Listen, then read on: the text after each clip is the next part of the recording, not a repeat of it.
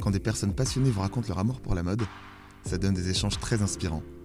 Je m'appelle Trésor Beaufetté et vous écoutez le podcast Conversation de style.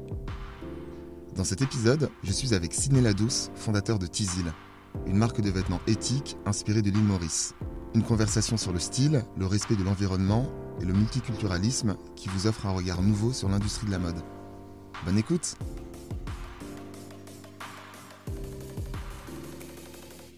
Salut Sidney Salut Trésor Comment ça va? Bah ça va très bien et toi? Écoute, ça va. Merci d'être venu chez moi. C'est un honneur, hein. c'est vraiment un plaisir pour moi d'être là. hein. On enregistre euh, dans ma cuisine.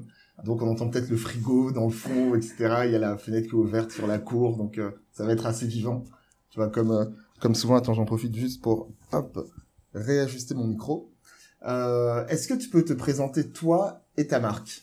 Ouais, bah du coup moi c'est Sidney Ladouce, euh, j'ai 22 ans et euh, je suis le fondateur de Tizil. C'est une marque de basket qui est euh, éco-responsable et solidaire, qui est inspirée de l'île Maurice. Ok. Et en fait moi je suis, euh, j'ai une double origine, c'est-à-dire que ma mère elle est franco-polonaise Ok, et mon père est mauricien. d'accord. Donc euh, voilà. Beau mélange, hein Ouais, ça va, ça va. Welcome, c'est Paris, hein. Ok, et euh, est-ce que tu peux parler de ta marque? Euh, ouais, c'est euh, bah, en gros vraiment la marque c'est euh, c'est une marque vraiment mauricienne et euh, bah, c'est une marque éco-responsable. Tu peux expliquer le nom? Euh, donc Tizil, ah Ouais. oui, euh, bah, en gros Tizil c'est une expression mauricienne, c'est euh, nous Tizil, Ok, qu'on peut traduire en français euh, notre petite île. ok. Donc du coup j'ai décidé d'enlever le nous euh, pour donner un sens plus, plus général, plus large, large, ouais. et euh, de- conserver le Tizil qui veut dire petite île, référence ultime à, à l'île Maurice. Ok, d'accord. Et euh, en termes de couleur, d'inspiration, euh, comment comment tu peux nous présenter tout ça? En termes de couleur et d'inspiration. Enfin, d'inspiration, comment comment la marque euh, comment la marque a été créée euh, Qu'est-ce qui t'a poussé à créer cette marque? Bah en fait c'est vraiment euh, moi j'ai fait tout à l'envers honnêtement. C'est euh, je suis parti de la d'une volonté c'était de vouloir avoir un impact à l'île Maurice. Ok, donc un impact social. Et mon, mon plus grand rêve c'était de construire une bibliothèque à l'île Maurice ok, directement. Donc du coup à partir de là je me suis dit bon il faut que euh, je trouve un moyen de construire d'avoir un impact solidaire. Et à ce moment-là je me suis dirigé vers la mode d'accord, et je me suis rendu compte que la mode c'était euh, la quatrième industrie la plus polluante au monde ok, et euh, je me suis dit, il fallait que je fasse un truc là-dedans, il fallait que j'ai un impact positif sur l'environnement, tout en ayant un impact solidaire à l'île Maurice. ok, Du coup, j'ai décidé de créer une basket, et des- une, enfin une marque, et euh, pour chaque produit qu'on vend, il y a 5 euros qui est reversé euh, au programme Tizzy Development. d'accord.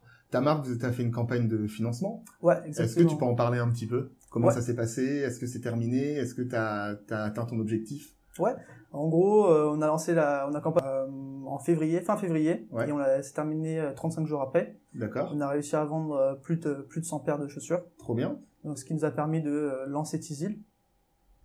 Et euh, donc c'était un succès. Donc c'est vraiment ça a marché, euh, vraiment ça m'a surpris, ça marche, ça a marché de fou.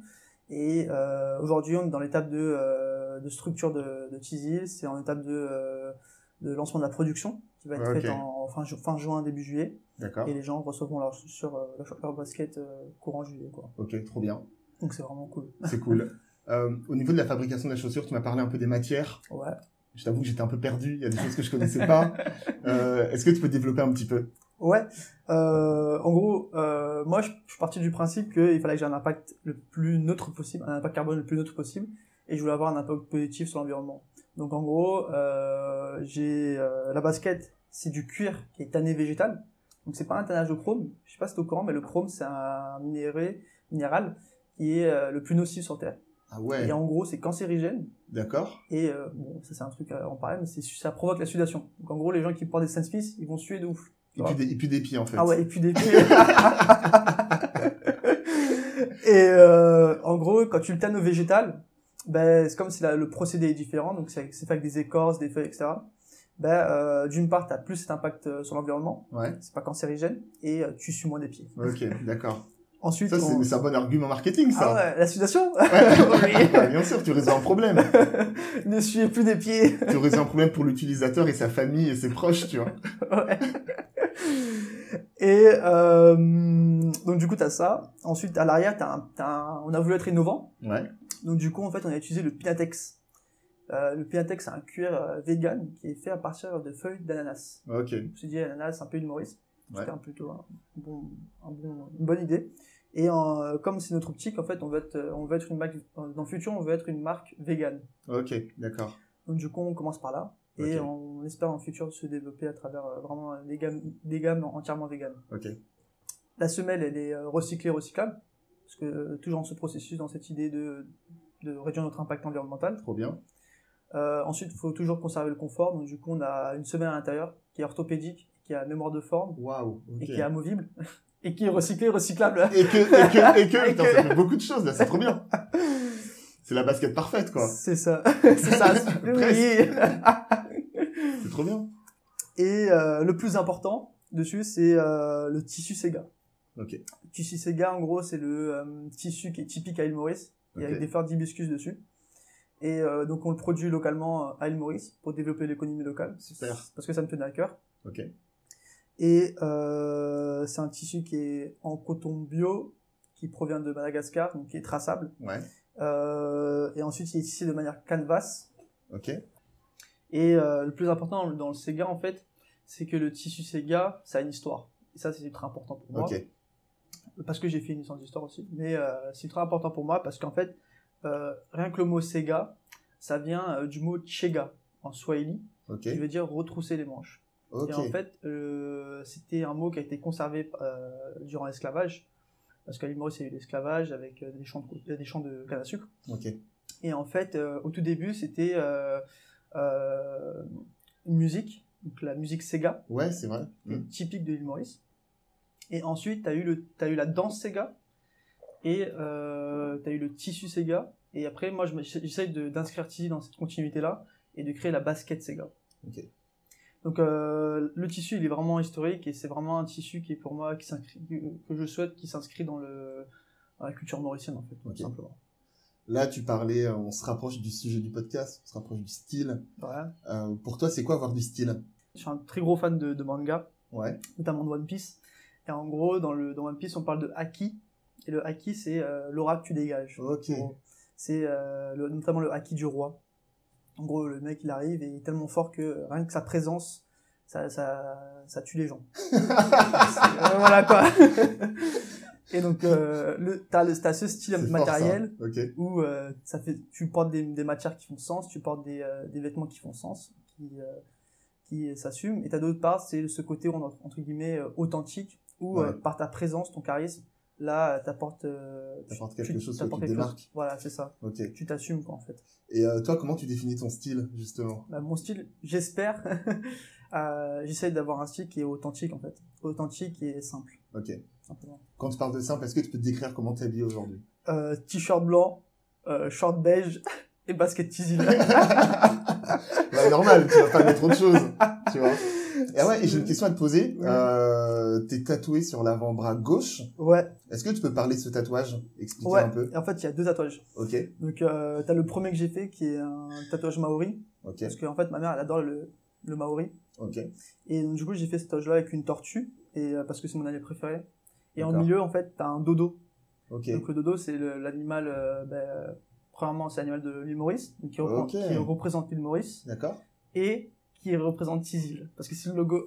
Ah, très bien. Donc tu l'as repris. Exactement. t'avoue que j'avais pas fait, j'avais pas fait le lien. Et là, j'apprends en fait le, le nom, le nom de cet oiseau. Ouais. D'accord. Et en fait, c'est le symbole de l'île Maurice. Ok. parce que- et c'est le symbole de l'extinction des animaux. Parce que c'est le premier animal qui a été éteint euh, par l'homme. Ok. D'accord.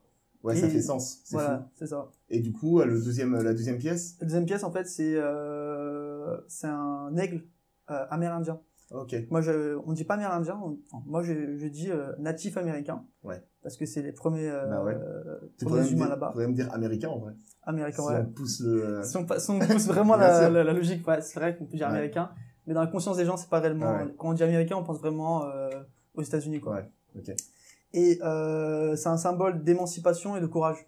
Ok. D'accord. Donc du coup, j'ai voulu le mettre sur, euh, sur mon bras parce que euh, j'étais, je l'ai fait quand j'étais en pleine phase de euh, ben, chercher à m'émanciper de ma vie et euh, de, de développer entre guillemets, euh, enfin de déconstruire mes croyances limitantes. Ok.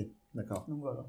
Donc toi, il y a beaucoup, euh, beaucoup de recherche et de sens, toi, dans ce que, dans ce Ouais. que tu, euh, dans ce que tu dis, c'est hyper, euh, c'est hyper intéressant. Euh, J'aime bien en fait moi poser la question euh, de savoir en fait s'il y a un lien entre ta définition de style Mhm. et, euh, et le style de ta marque. Ah, entre mon style et le style de la marque Ouais. Ou même ta Euh, définition, ouais, entre ton style et le style de ta marque. Là, tu parlais de simplicité, tu Mhm. vois, tout à l'heure. Bah, En fait, euh, la basket, je la voulais vraiment épurée, Ok. donc euh, simple.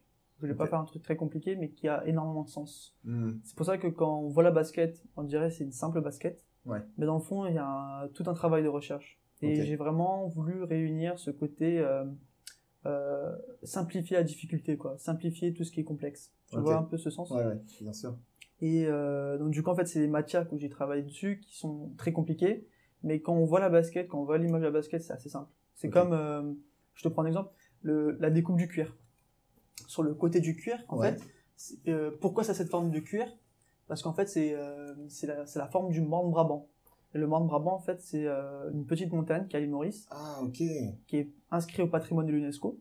Et en fait, ce, ce Brabant, en fait, c'était les nègres marrons, les nègres marrons ouais. euh, mauriciens qui vivaient là-bas. D'accord, ok. tout ça, ça fait sens. Incroyable. Ok.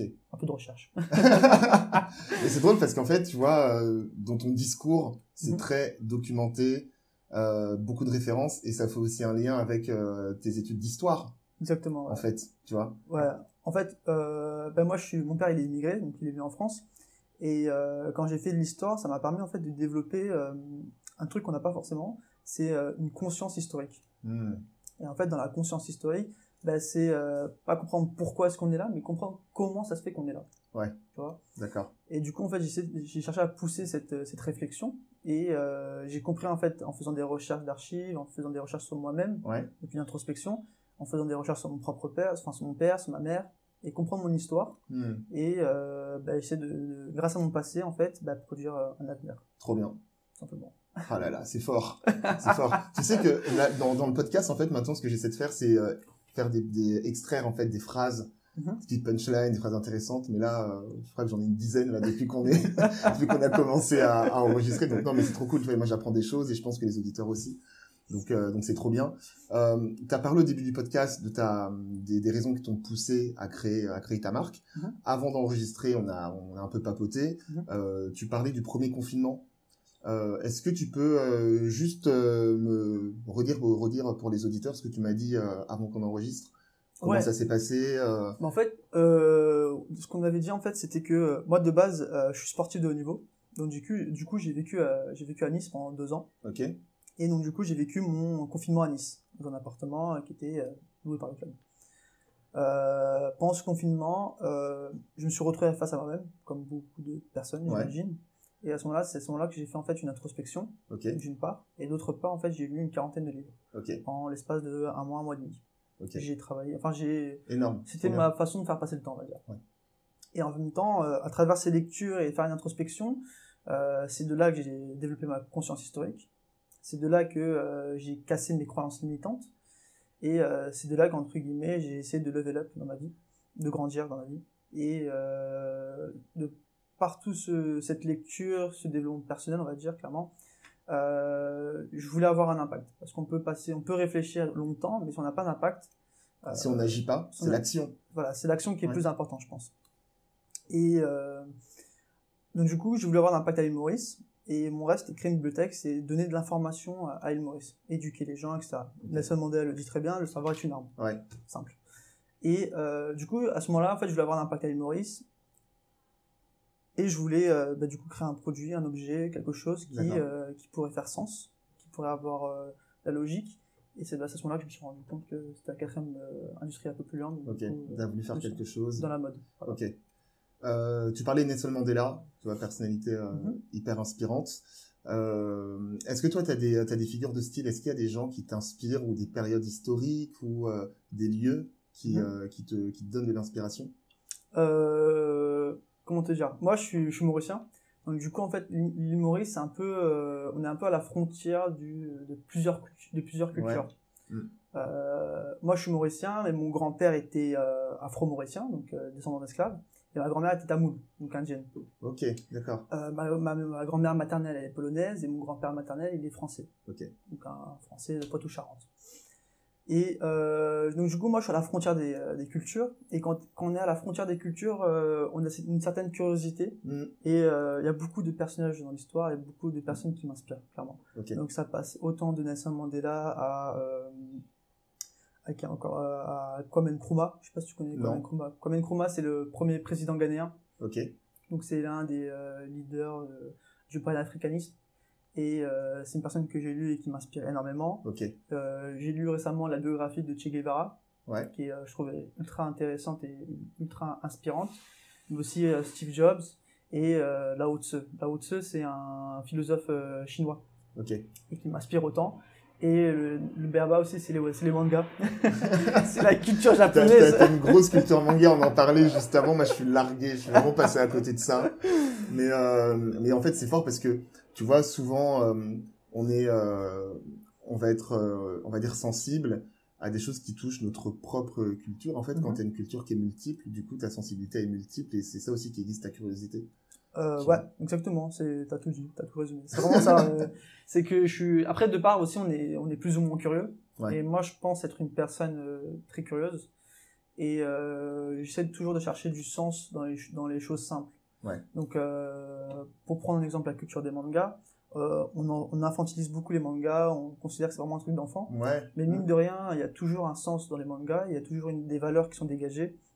Et euh, si on prend l'exemple de, de GTO, Ouais. c'est vraiment une personne qui, c'est un professeur qui vient de la, qui vient de la mafia en fait, et il cherche, à- il est professeur et en fait il développe une telle empathie envers ses élèves qu'il les aide au-delà de, des cours. Ok, tu d'accord. ouais. vois, il les Mhm. aide à, à résoudre leurs problèmes personnels en fait. Comme le font certains profs aussi, hein. Exactement, Ouais. certains profs. Certains profs, ouais. Et euh, c'est, euh, c'est- ça montre vraiment une certaine empathie et ça vous apprend l'empathie en fait. Ça vous apprend à, à chercher à comprendre le point de vue des autres. Ça c'est ultra important, je pense, dans la, vie- dans la- société dans laquelle ça on est. s'appelle, ça s'appelle la tolérance ça. aussi. Tu non, mais c'est vrai, hein. Ouais, Tu vois, se mettre à la place de l'autre, euh, comprendre, et pas se dire qu'en fait, ta réalité est une vérité générale. Voilà, exactement. Tu, faut comprendre, ça permet de comprendre qu'il y a plusieurs vérités en fait. Exactement. Et ça me rappelle, je sais pas si je me trompe, peut-être que, de toute façon, si je me trompe, je couperai ça au montage. Non, je rigole. Mais ça me rappelle un peu les lettres persanes. Tu vois, où en fait, Mhm. c'est euh, roman épistolaire, deux personnes qui s'écrivent, euh, et en fait, qui, ça dépeint deux réalités différentes. Tu vois. Ouais. Euh, et ça, c'est hyper intéressant. Et puis après, de plus rapprocher dans le temps, euh, une émission que j'adore regarder, c'est Rendez-vous en Terre Inconnue. Ouais. Tu vois, où en fait, euh, tu vois d'autres cultures, des mecs qui, pour nous, ont rien, mais ils sont super heureux. Tu Ouais. vois. Et en fait, toi, tu regardes ça, tu te dis, mais euh, putain, en fait, euh, on est content de rien, alors que, enfin, tu vois. Et, euh, et à contrario, les gens, euh, ils vont regarder ça de leur côté, et souvent, en fait, on leur montre les images aussi de l'Occident, et ils, ils disent, mais en fait, euh, soit c'est génial, soit ça les effraie. euh, Enfin, tu vois, c'est euh, le plus comprendre le point de vue de l'autre. Je pense que c'est super important, et encore plus dans la mode aujourd'hui, où tu as un brassage culturel, où des fois tu as de l'appropriation culturelle aussi. Ouais. Tu vois, dans la mode, on en parle beaucoup. Euh, on en a parlé avant le podcast, mais on va pas donner de nom. Parce qu'on va, on va pas se faire d'ennemis, tu vois. Chacun jugera. Mais euh, c'est des sujets qui, euh, ouais, qui- qu'il faut avoir en tête, en fait, et qui te permettent aussi de, de comprendre le positionnement de certaines marques euh, ou autres, quoi. Euh, mais en tout cas, hyper intéressant. Et est-ce que toi, tu as eu un acte fondateur dans, dans ta quête de style, entre guillemets? Est-ce que tu as un souvenir qui est lié à la mode? Une paire de baskets qu'on t'a offert euh, Je sais pas moi, un doudou que tu avais quand tu étais petit euh, Est-ce que est-ce que est-ce que tu as un souvenir vestimentaire, un souvenir mode euh, qui Un souvenir vestimentaire, euh, un souvenir vestimentaire? Ouais. Euh, ma simplicité, elle vient euh, tout simplement que mon... elle vient- En fait, je me suis rendu compte de ça très récemment. C'est que ma simplicité, elle vient du fait que mon premier doudou, c'était un, un t-shirt déchiré de mon père. Ah ouais? Ouais, un truc le, que j'avais. Mais comment j'avais- ça? J'avais fait un Ils t'ont fait un nœud euh, Non, c'est moi j'avais fait, j'avais pris le t-shirt de mon père parce que bah c'est mon père. Et je prenais ce t-shirt, bah, je, je, sais pas ce que je faisais quand Ouais. j'étais petit, je prenais son t-shirt, je le déchirais et j'avais fait un nœud et euh, en fait c'est euh, il y avait l'odeur de mon père dessus. Ah, Et du coup, ça, le fait en fait qu'il y ait l'odeur, bah, bah moi, ça, ça me calmait. Je Ouais, pas, ok, ça- en tant qu'enfant, c'était mon doudou. Et euh, en termes de style, ouais, je sais pas, c'est un rapport Bah non, mais c'est- trop bien. mais euh, Et c'est fort en fait. Là, j'ai dit ça au hasard. Hein, tu Ouais. vois, euh, le fait d'avoir d'avoir un, un doudou comme vêtement. Enfin, toi, c'est pas anodin. Généralement, on te donne une peluche ou un truc. ouais, Enfin, tu vois, c'est, je trouve que c'est, c'est, fort de, c'est fort de sens. Et justement, en parlant de, de, de ce doudou là, de cette pièce, est-ce que toi, t'as une pièce totem? En fait, pour moi, la pièce totem, c'est un vêtement euh, qui te représente le plus. Tu vois, je vais, voir tes, je vais voir tes amis et euh, je leur dis eh, quel est, le, quel est le vêtement qui te représente le plus? Qu'est-ce qu'ils vont me dire?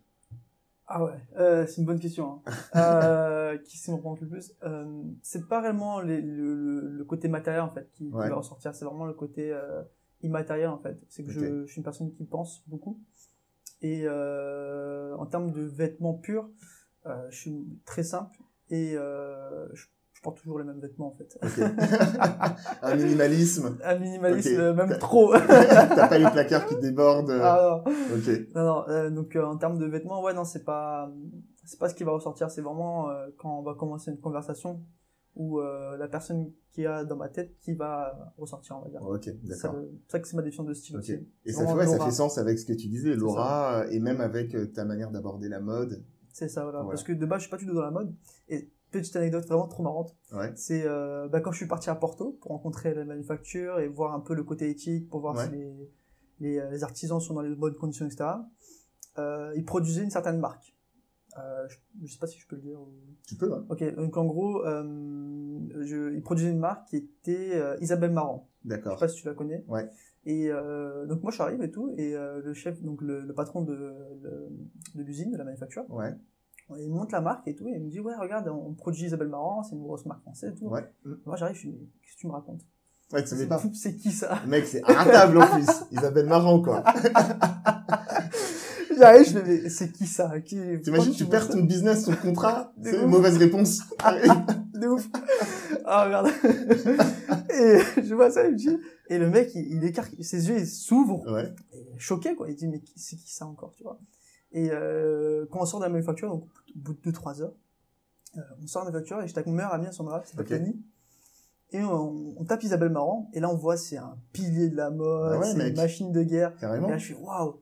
Et euh, c'est depuis en fait ce moment-là en fait que j'ai commencé à avoir la limite. En fait, en partant de d'une personne qui voulait juste avoir un impact, euh, qui a créé une basket, c'est à ce moment-là que j'ai commencé à prendre goût à la mode. Ok. Tu t'es intéressé, t'as aiguisé ta, ta, curiosité. Je commençais à regarder les défilés, je regardais un peu euh, ce qui se faisait récemment. Ouais, pour avoir une, une, culture, une culture mode, tu vois, globale. Ça, voilà, exactement. Sûr, savoir ce qui se passe. Là, j'ai vu le dernier, récemment, c'était le, le défilé de Louis Vuitton avec Virgil Abloh, ouais. euh, en tant que directeur artistique. Ça, je l'ai vu. Il était ouf, hein, ce, Ça, je l'ai vu, il était, euh, était extraordinaire. Ouais. Et euh, je me aussi, je me rends compte aussi un peu d'une certaine déconnexion de la réalité parfois, tu vois, ou d'une certaine réappropriation, euh, Ouais. réappropriation culturelle. Mais bref, c'est des trucs qu'on réfléchit, on regarde et euh, on, on se développe, on grandit, on apprend. Et euh, c'est là que j'ai, ouais, c'est vraiment là que j'ai appris, euh, je commence à apprécier la mode.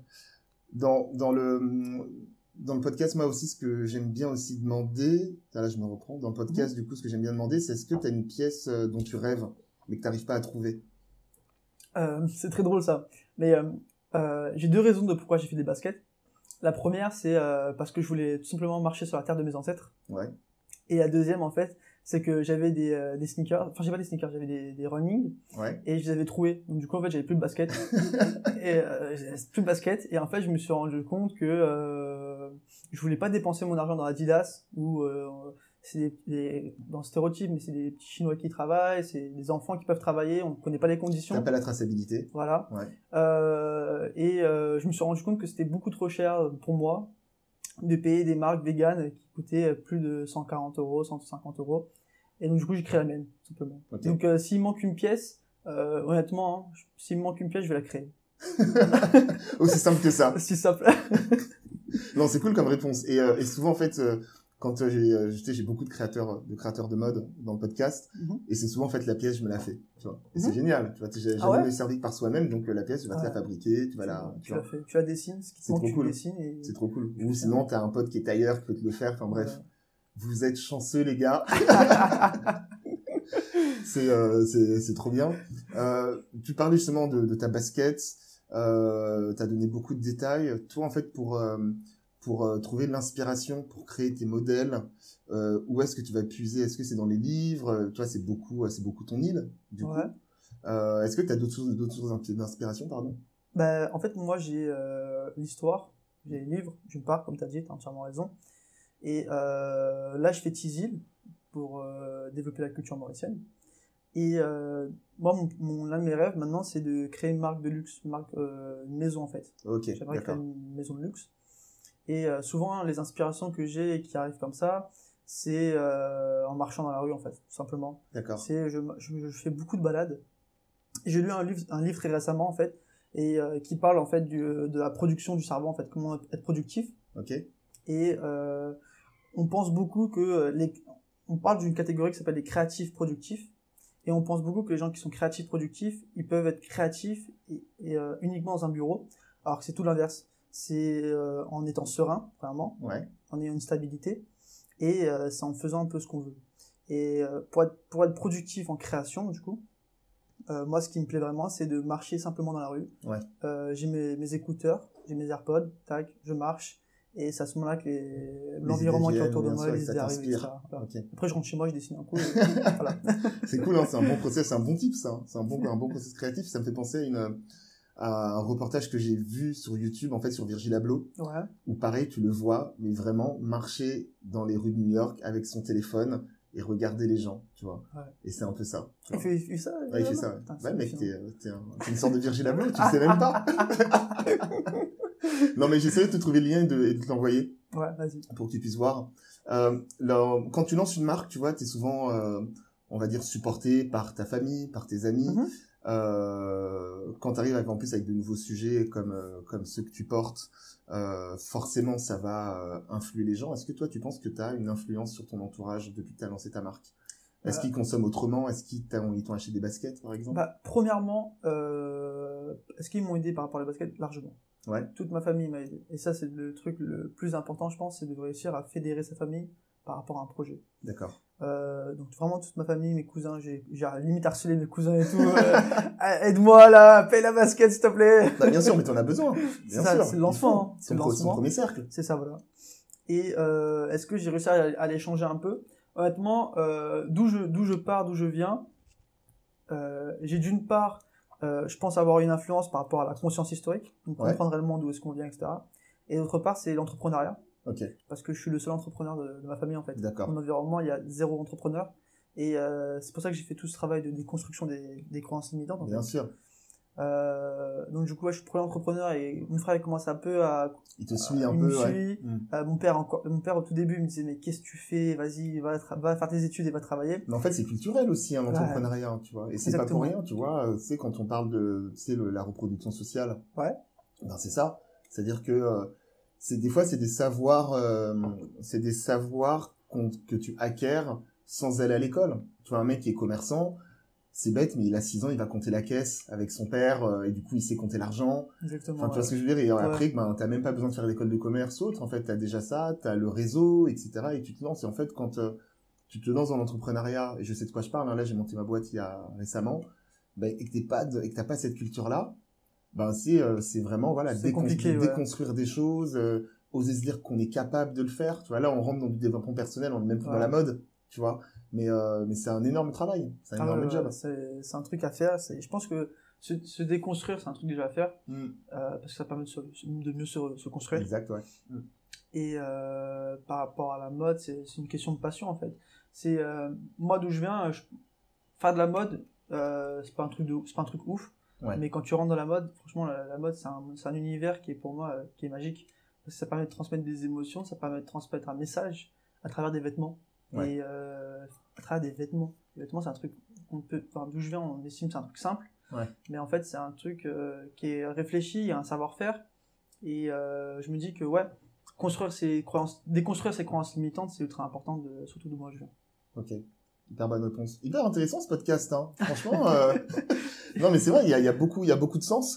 Et euh, toi, pour être très honnête, en fait, la marque, ta marque, je l'ai découverte sur Insta. Mhm. Euh, j'ai un peu, tu sais, en fait, tu regardes, on est tous comme ça, regarder un petit peu, mais c'est toujours bien en fait d'avoir la personne qui t'explique les choses et t'es pas euh, juste en train de décortiquer des photos. Donc c'est vraiment, vraiment hyper intéressant et intéressant. Pardon, je suis très content, tu vois, de de cet échange. On arrive à la fin du Déjà podcast. Déjà. Euh, et en fait, la, la question que j'aime bien poser pour clôturer le podcast, c'est euh, qu'est-ce qu'on peut te souhaiter de stylé pour la suite? Qu'est-ce qu'on peut me souhaiter? Ouais. Est-ce que tu as un projet euh, pro, perso euh, qui, qui est en cours dont tu, dont tu peux parler aussi? Bah, C'est les futures collections qui arrivent. Ok. Tout simplement, si, ce qu'on peut me souhaiter, c'est vraiment que les futures collections se réussissent. Ok. Voilà. Et ce sera toujours sur le système de la précommande avec. euh, ouais, toujours ce système de précommande, toujours sur ce, ce- ce système-là. Et euh, on, va, on va faire des bobs, on va faire des, des bananes. Ah, les bobs, tu me parles, tu sais ce que j'ai sur la tête là Exactement. on va faire ça. Ok. Et euh, une future gamme de, de basket. Ok. Donc là, je te dévoile ça, personne n'est au courant. Exclusivité. Oh là là Le scoop Trop bien Donc voilà. Ok, bon bah écoute, je te souhaite le meilleur pour la suite. Bah, c'est moi qui te remercie. Et euh, écoute, euh, bonne chance quoi. Encore merci. De rien. Salut Ciao, ciao. Merci d'avoir écouté ce podcast, j'espère vraiment que cette conversation vous a plu. N'hésitez pas à me faire un retour sur le compte Instagram Conversation de Style. Vous pouvez aussi vous abonner à ce podcast sur toutes les plateformes d'écoute en laissant un commentaire cool et un maximum d'étoiles. A très vite et d'ici là n'oubliez pas, les modes passent, le style est éternel.